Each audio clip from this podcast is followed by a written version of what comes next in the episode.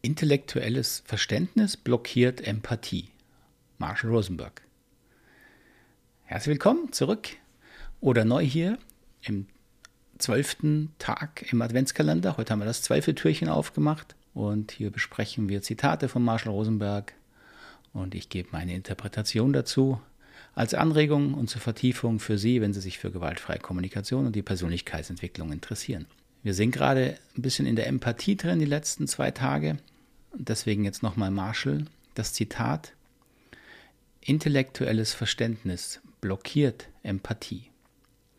Das klingt ja ziemlich äh, radikal oder vielleicht auch ein bisschen unverständlich, weil natürlich müssen wir ja bestimmte Dinge verstehen, ja, wenn wir jemandem zuhören und Empathie geben wollen ähm, ihn unterstützen wollen.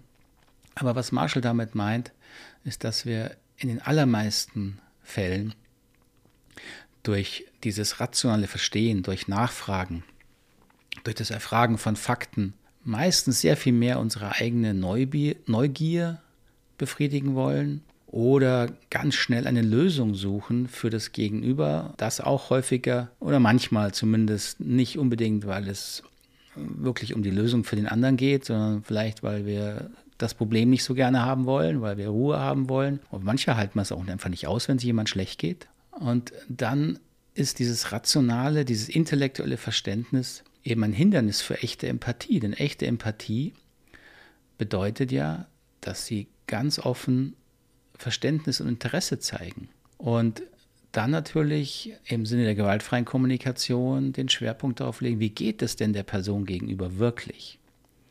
Wie geht es ihr wirklich? Welche Gefühle kommen bei Ihnen an? Welche ahnen Sie, die noch gar nicht ausgedrückt sind? Darauf mal das Bewusstsein zu lenken, führt Sie ganz woanders hin als ins intellektuelle Verständnis. Denn dafür brauchen Sie keine oder kaum Fakten und Tatsachen und Informationen.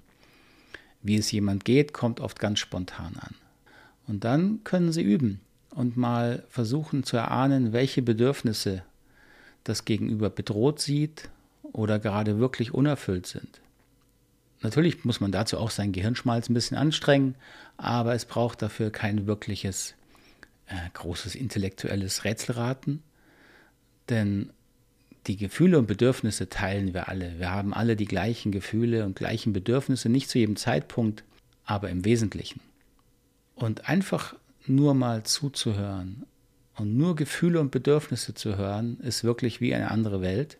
Und wenn Sie dann noch dem Gegenüber vielleicht mal zu verstehen geben, was bei Ihnen ankommt, in ganz normalen, einfachen Begriffen, werden Sie oft feststellen, dass sich die Personen gerade dadurch sehr verstanden sehen und viel Klarheit in die Situation kommen kann. Vielleicht probieren Sie es mal aus als kleine Anregung für die Adventszeit. Ich danke Ihnen fürs Zuhören und Hiersein. Bis morgen.